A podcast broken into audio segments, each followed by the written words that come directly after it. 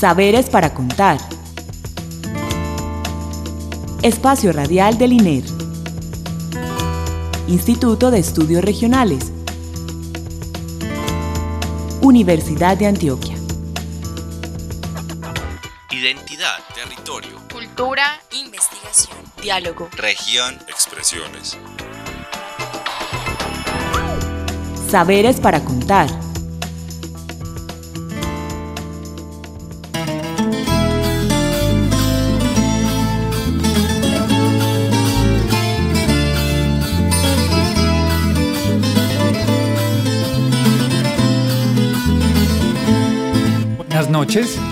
Les habla Nelson Ramírez, comunicador del Instituto de Estudios Regionales. Hoy transmitiendo desde la Universidad de Antioquia.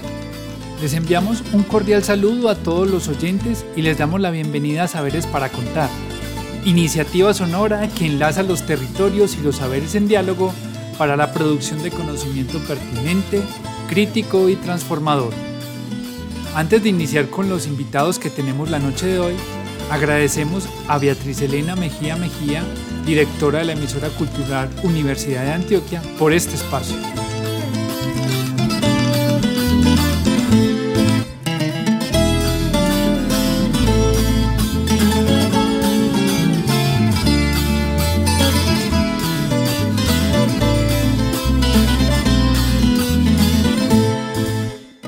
Tenemos el último capítulo de nuestro especial conmemorando los 25 años de labores del Grupo de Investigación Estudios del Territorio GED, en el que, como se ha mencionado en otras emisiones, hemos venido conversando acerca de la memoria histórica del grupo y reflexionando acerca de su trayectoria, su presente y la proyección a futuro, con el objetivo de visibilizar su producción de conocimiento en el entorno local y regional de nuestro departamento y en el ámbito académico. Y para concentrar el tiempo conversando con nuestros invitados, le doy la bienvenida a la profesora Clara García, a Juan Camilo Domínguez y Andrés García Sánchez, director del GED, quien, al igual que en los programas anteriores, oficiará como moderador de esta conversa. Adelante, profe Clara, inicie usted dando el saludo.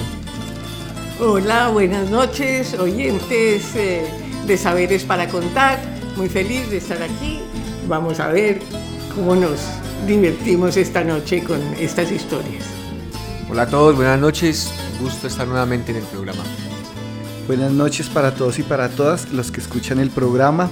Eh, muchísimas gracias a Nelson y a Isabel por acompañarnos en estos programas de conmemoración de la memoria de nuestro grupo Estudios del Territorio y muchísimas gracias a Clara y a Juan Camilo por aceptar nuestra invitación.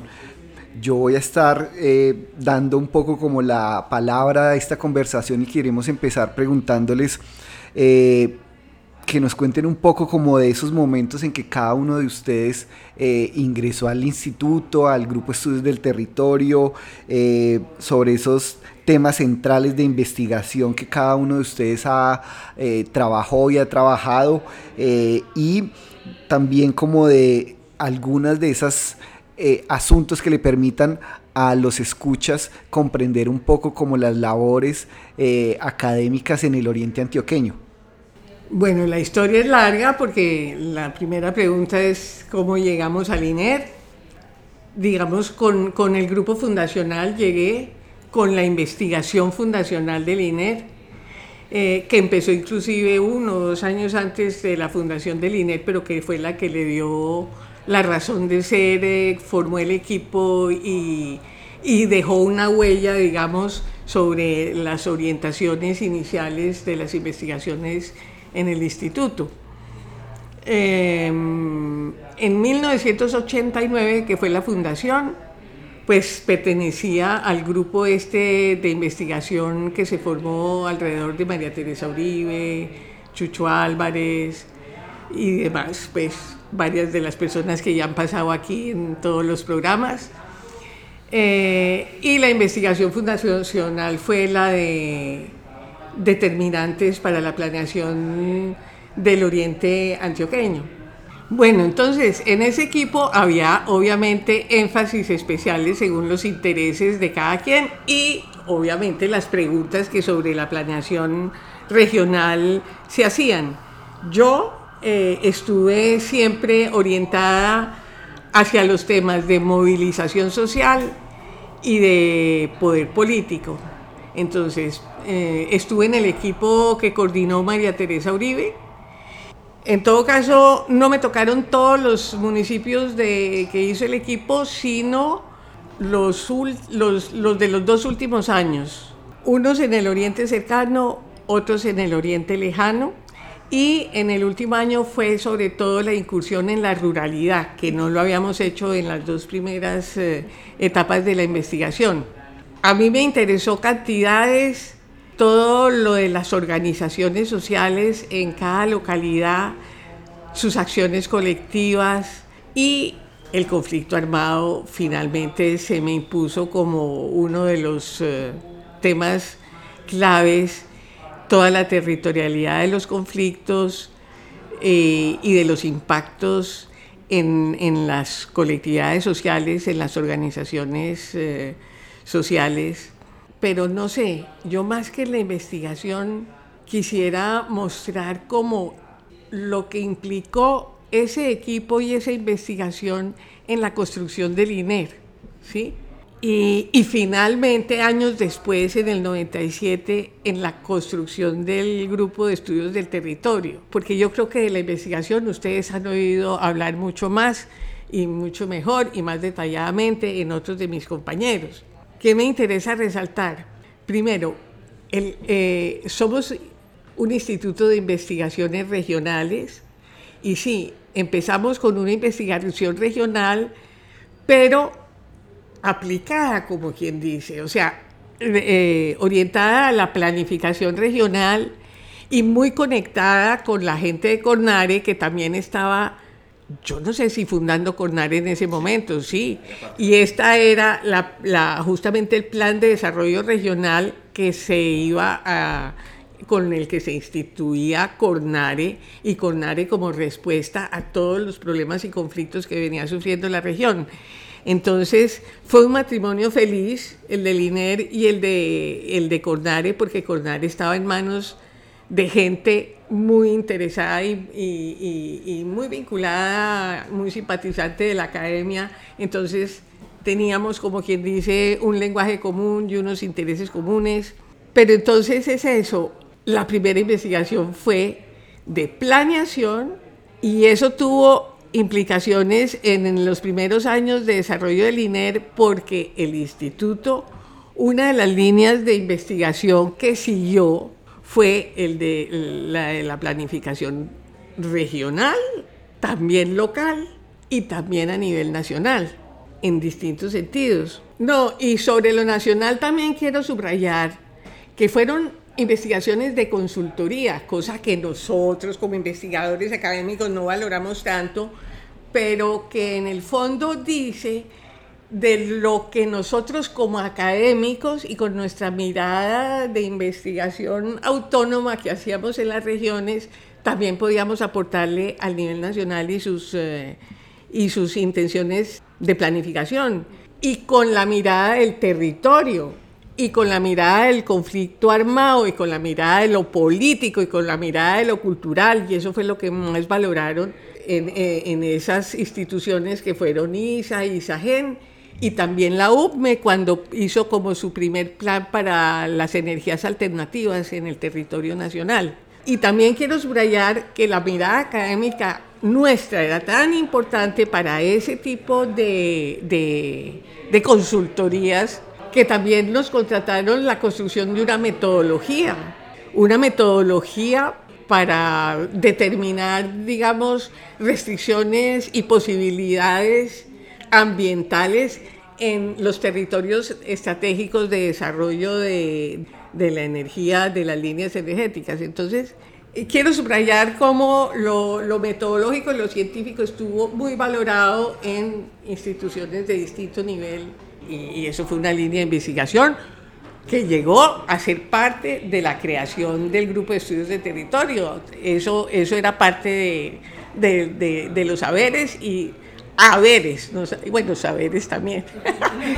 Eh, y que bueno, se mantuvo los estudios locales que también salieron de esa investigación fundacional, que ustedes pues ya con Luceli harto tuvieron que ver ahí, no tengo que hablar de ello que eso sí dio también para publicaciones más académicas, toda la colección de estudios locales y para el estudio de localidades que siempre se ha hecho en el INER. La otra línea de investigación que se fue perfilando desde el inicio del INER a partir de 1990 con la investigación que le propuse a Conciencias y que financió durante cuatro años, que fue Movimientos Cívicos y Regiones, es así desde el lado de la investigación autónoma, o sea, la pura eh, y típica investigación conciencias. Esa fue importante porque se salió del oriente antioqueño, manteniéndose en el oriente antioqueño, porque pues el oriente fue, ha sido pues parte y parte de, las investigaciones del INER. En esa se asumió la investigación de, del Bajo Cauca, del Urabá, o sea, de dos regiones absolutamente inversas a lo que era el oriente antioqueño, ¿sí? o sea, regiones en ese entonces de que todavía hablábamos de reciente colonización, y oriente y suroeste, que eran como las regiones eh, consolidadas. Y, esa investigación, digamos, sí tuvo impacto también a nivel nacional. ¿Por qué? Porque construyó una nueva mirada sobre cómo abordar las regiones metodológica y conceptualmente tanto que Fernán González, que fue el que publicó en el CINEP eh, la investigación del Bajo Cauca, fue el que puso el título. No le podía poner una palabra maluca, pesada, y por eso le puso el Bajo Cauca, cómo ver las regiones, pero el título original era cómo analizar las regiones, porque ahí, ahí, ya está el, el primer esbozo que se completó mucho más después con la investigación de Urabá, en cómo analizar las regiones, en ver cómo esas, esos territorios que nadie sabía ni cómo nombrarlos, si eran territorios y qué era, ni cómo lo eran los conflictos, que eso era un caos de conflictos, pero nadie sabía cómo, cómo se le pudo dar la vuelta con un pensamiento, aunque no teníamos la, la teoría socioespacial todavía a la mano, en el fondo a mí me dio risa que lo que yo desarrollé ahí y la tesis, digamos, principal de, de regiones en construcción y cómo el conflicto, inclusive el armado, el que supuestamente destruye, paradójicamente en esos territorios es el que ayuda y jalona muchas veces más la construcción de, de una territorialidad con va, adquiriendo identidad, van formándose actores eh, que la piensen eh, justamente como reacciona al, conflicto armado. Bueno, mi historia es más corta, obvio, y, en tiempo y en, cantidad de investigaciones y demás. Yo llego al INED por Clara, pues, o más bien con Clara. A mí, eh, yo llego en el 2009, cuando el INED tenía ya 20 años. yo llego a de estudiante de sociología eh, por una invitación que me hace en ese momento el asesor de trabajo de grado, Carlos Aristizábal. Él me dice que hay unas profesoras del INER que quieren tener una, un joven investigador de conciencias que les ayude con una investigación. Entonces yo vengo, me entrevisto primero con Clara, luego con Clara Aramburo. Y creo yo, esa es mi, mi impresión, que desde el primer momento nos caímos muy bien, hemos congeniado muy bien, eh, académicamente, personalmente, y, y comenzó en mí, en, mí, en, mí, en mí, una formación como sociólogo, porque la profesora aquí presente es eh, una gran socióloga y se dedicó de manera sistemática a formarme como sociólogo. Entonces eso era, digo yo, un régimen de formación bastante estricto eh, un régimen, pues, un régimen malo, un régimen de disciplinamiento académico. no sea, perdón, no sea exagerado, usted era sociólogo en plena forma y traía todo un bagaje que fue el que aportó. Yo sé, pero, pero en todo caso la, la, disciplina, el disciplinamiento, el asunto de, por ejemplo, era muy bacano porque eh, me acuerdo que me, me, entregó una hoja con una... Me, me puse en un estado del arte, esa fue mi primera tarea. Me entregó una página con lo que tenía que buscar en los textos que si cualquiera que tenga, yo tengo esa página guardada, yo la guardé ese texto, cualquiera que lea eso, con lo que hay ahí hace una investigación doctoral, pues por los, lo que pregunta, lo que pregunta para buscar en los textos, unas preguntas muy, muy, muy académicamente fundadas, y entonces tenía cada viernes que entregarle un texto, entonces le conté ese chiste que digo, le conté a Andrés ahora, decía, no, el viernes a las 4 de la tarde, si no le habían mandado el texto, me mandaba un correo.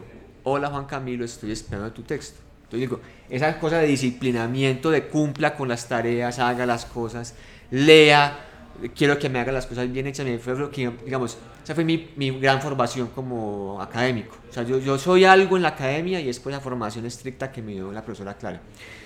Entonces la, la, la llegada mía es a lo de Coffee, al, al, ese nombre larguísimo, incapaz de, de, de decirlo, eh, y a ayudar a formular, yo estuve desde, la, desde el estado del arte, la formulación de lo que fue el proyecto de locales.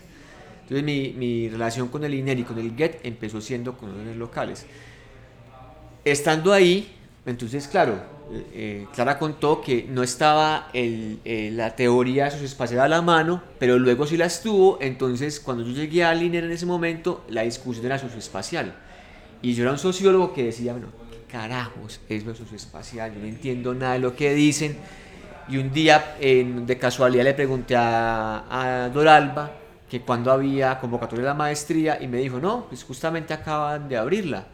Entonces yo ingreso a la maestría es buscando respuestas de qué era lo socioespacial para poder aportar más y mejor a la investigación de medios locales. Entonces eh, ahí llega, entonces ya con la maestría pues se abre otra, otra ruta de mi formación, pero eh, eh, la formación académica de investigación como tal es, es en ese proyecto de locales, claro. Y en el GET, en el GET a partir de, eh, en el GET como tal es, bueno, a partir de órdenes locales, que, pero la relación era con, con, las claras y con el grupo, que era un grupo bastante, para mí pues una formación brutal, que era el, el grupo del CINEB, el grupo de la Universidad del Valle, eh, pero era con ellas, digamos, era como muy enfocado en el trabajo con ellas. Ya con la maestría, eh, otra habilidad mía, otra, otra capacidad mía la identifica el profesor Emilio, que era para la producción de teoría. Entonces ya para la teoría él me dice, venga para acá, ayúdeme a, a, a, a, rediscutir cosas de la maestría en su formulación, eh, a partir de, bueno, la, de la obra que ya produjimos, que era pues lo de Lefebvre, de Marx, de Bourdieu, entonces ya comienza otra discusión más de orden ya teórico con, con Emilio. Eh, mucha gente, mucha gente cree que yo llego al INERO, llego a la, maestría o al GES por Emilio, no, eso yo llego antes, con dos años antes o tres con, las claras. Eh, y ya con Emilio comienza una discusión ya conceptual, digamos, de ese orden conceptual. Eh, y luego se va eh, desplegando ya actividades de investigación, unas actividades con, con Antioquia, otras ya de la condición de posgrados, digamos, ya otras actividades que, son, que surten al GET, que hacen parte de la actividad del GET, pero que son parte ya de mis actividades como, en este caso, por ejemplo, como coordinador de posgrados. Todo lo que tiene que ver con el tema de paz no es un tema que a mí me interesara. Yo llegué a interesado fue por el conflicto, ni siquiera interesado, yo llegué, me formé en el tema del conflicto. Lo que pasa es que al estar en la universidad y al estar en el GET, claramente los estudios de conflicto armado que elaboramos en ese momento, pues hoy son muy pertinentes para hacer estudios sobre paz. Pero entonces eh, todo el tema de paz llega es por la actividad de la coordinación de posgrados, eh, y bueno, ahí vamos. En, esta, en estos minutos finales, un poco como invitarles a, a que nos cuenten sobre el Oriente como región, como localidades, en esa revisión conceptual, teórica, en esos estados del arte, eh, esta región, ¿qué le puso al conocimiento que ustedes han producido eh, en sus investigaciones? ¿Cuáles son esas particularidades que el Oriente y sus complejidades le han puesto al trabajo que ustedes han hecho en, este, en esta trayectoria en el grupo? Voy a tratar por lo menos de hilar alguna idea. El Oriente para mí significó, y me perdonan, el contraste con Urabá y el Bajo Cauca. Es que yo, yo no puedo analizar una región sin pensar en otras y en sus contrarios, porque eso es lo que me dio la riqueza de, de, de, de, manipulación, digamos, de los conceptos y de poder sacar conclusiones y de poder hacer preguntas nuevas cada vez, o, o, o si no nuevas, por lo menos de interés y que daban algún tipo de resultado. Entonces, el Oriente, como yo lo tuve como objeto de investigación, tanto en una primera etapa cuando estudié los movimientos cívicos, cuando, cuando, cuando la mirada era de los 60 a los 90. Y después lo tuve cuando la mirada era de los 90 a los 2010, cuando el conflicto armado se impuso en el Oriente, cosa que antes no existía. Entonces, eso el gran interés fue contrastar unas o regiones donde el conflicto armado había sido prácticamente uno de los motores jalonadores de la construcción de esas regiones y aquí una región perfectamente consolidada desde el siglo XIX, eh, con las instituciones, bueno, no tengo que decir todo lo que quiere decir eso, y donde ni siquiera el conflicto armado había incursionado, y entonces a mí se me planteó fue la pregunta inversa cuando empecé en esa segunda etapa en el Oriente, eh, que fue más bien eh, si, si en lo anterior era cómo el conflicto arma y estructura, aquí era qué pasa en una región estructurada en todos los sentidos cuando, cuando irrumpe el conflicto. ¿Qué fuerza gana ahí en la reconfiguración de la región? Porque ya no es cómo se configura la región, sino cómo se reconfigura. ¿Cuál de, las, de los dos poderes, digamos, de lo institucional, de lo tradicional, de, que está ahí y que ha formado estructuras si eso tiene la fuerza suficiente como para neutralizar lo otro o lo otro hasta dónde afecta. Y lo interesante fue ver cómo el conflicto armado, la manera como los actores ingresan al, territorio, la diferenciación de los actores en el territorio y los efectos sobre el territorio tienen, se, se, orientan o, o, sí, se orientan por lo que ya está estructurado, ¿sí? Si el Oriente tenía, digamos, para decirlo mm, de manera muy general, una gran fractura territorial que diferenciaba eh, de manera muy, muy grande dos, dos grandes territorialidades, el conflicto armado, los actores armados acaban es superponiéndose a eso y ahondando la fractura. ¿sí? Y por otro lado, el movimiento social lo que hace es lo contrario, y el movimiento social viene de una tradición, o sea, ya era un movimiento también que tenía bases, no que se crea ahí de la nada. El movimiento social hace, digamos, la, contra, la contrafuerza, la con su discurso y su acción, mantener, tratar de mantener la unidad del discurso regional y de propuestas de desarrollo y de política regional.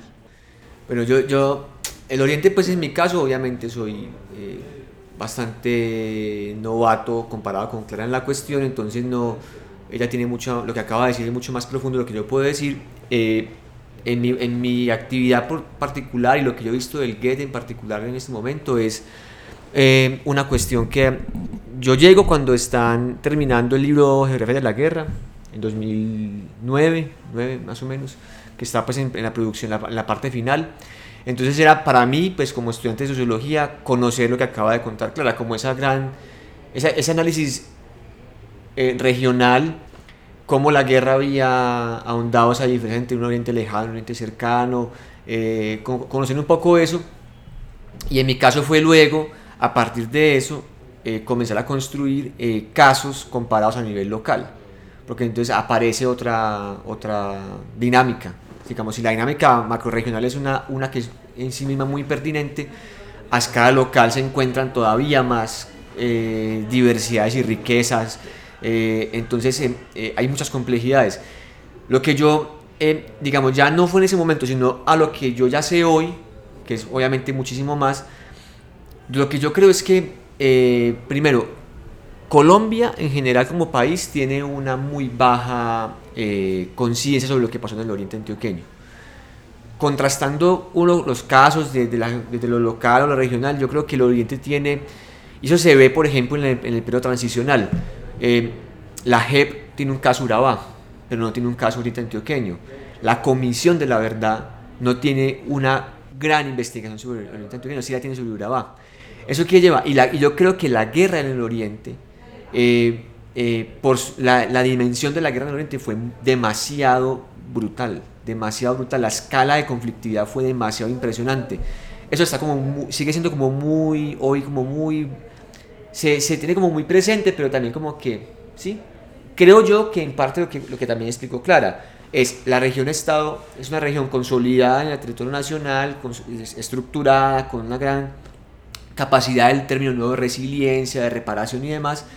Entonces como que claro, a hoy, a hoy la región está mejor de lo que, eh, digamos, tuvo un, proceso de, de, rápida reparación, de rápido retorno, no tuvo el nivel de, de conflictividad en sentido post-guerra de lo que tuvo, por ejemplo, la, la, la región de Urabá. En el oriente hay una posguerra literalmente, o sea, cesó el conflicto armado, se, se fueron, se retiraron los armados.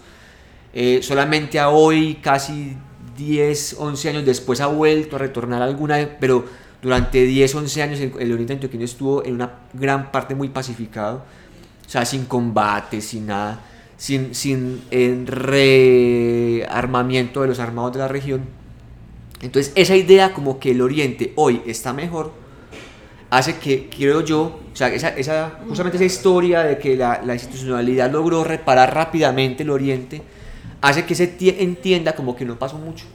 Cuando lo que por ejemplo pasó en San Carlos es el caso de San Carlos, que nosotros intentamos estudiarlo, y nos dimos cuenta que era demasiado complejo. Un solo caso, San Carlos, era demasiado complejo por la cosa tan loca que pasó en San Carlos, Granada, San Rafael, San Roque, Nariño, San, Francisco, pasaron cosas muy graves.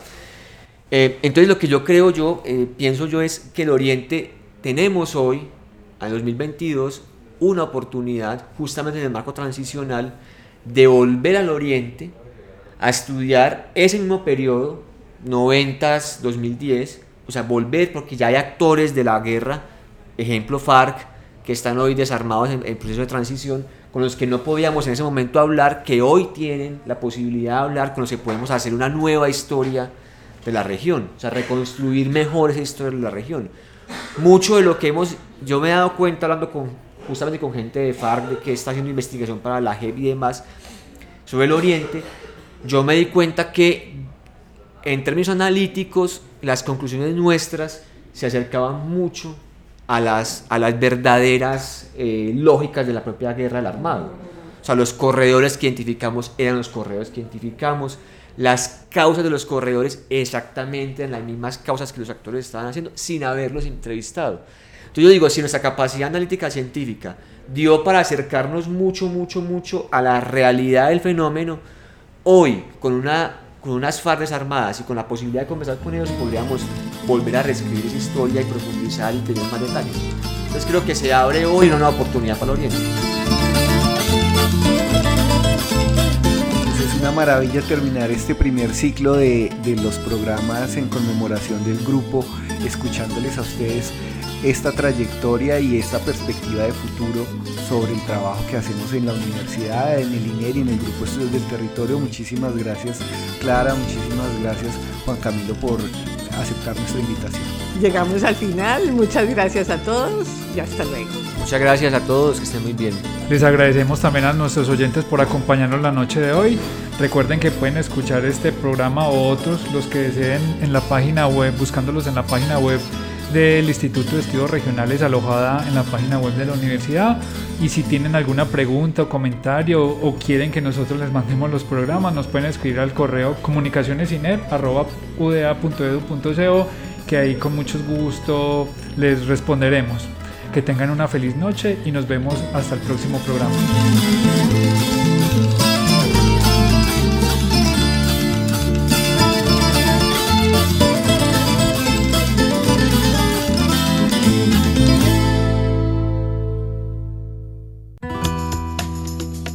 Saberes para contar. Espacio Radial del INER. Instituto de Estudios Regionales. Universidad de Antioquia. Identidad, territorio, Cultura, investigación, diálogo. región, expresiones. Saberes para contar.